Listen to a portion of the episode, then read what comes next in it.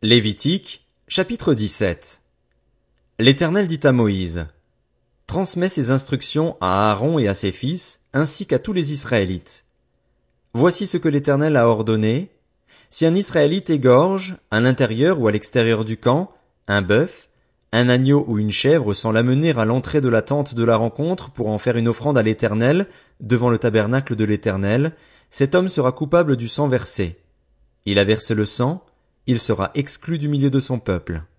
C'est afin que les Israélites, au lieu de sacrifier leurs victimes dans les champs, les amènent au prêtre devant l'Éternel, à l'entrée de la tente de la rencontre, et qu'il les offre à l'Éternel en sacrifice de communion. Le prêtre enversera le sang sur l'autel de l'Éternel, à l'entrée de la tente de la rencontre, et il brûlera la graisse dont l'odeur sera agréable à l'Éternel.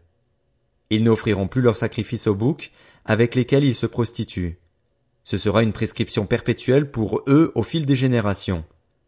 Tu leur diras donc, si un Israélite ou un étranger en séjour parmi eux offre un holocauste ou une victime sans la mener à l'entrée de la tente de la rencontre pour l'offrir en sacrifice à l'Éternel, il sera exclu de son peuple. Si un Israélite ou un étranger en séjour parmi eux mange du sang, je me tournerai contre celui qui mange le sang et je l'exclurai du milieu de son peuple. En effet, la vie d'un être est dans le sang. Je vous l'ai donné sur l'autel afin qu'il serve d'expiation pour vos âmes, car c'est par la vie que le sang fait l'expiation. C'est pourquoi j'ai dit aux Israélites, Aucun de vous ne mangera du sang, même l'étranger en séjour parmi vous ne mangera pas de sang.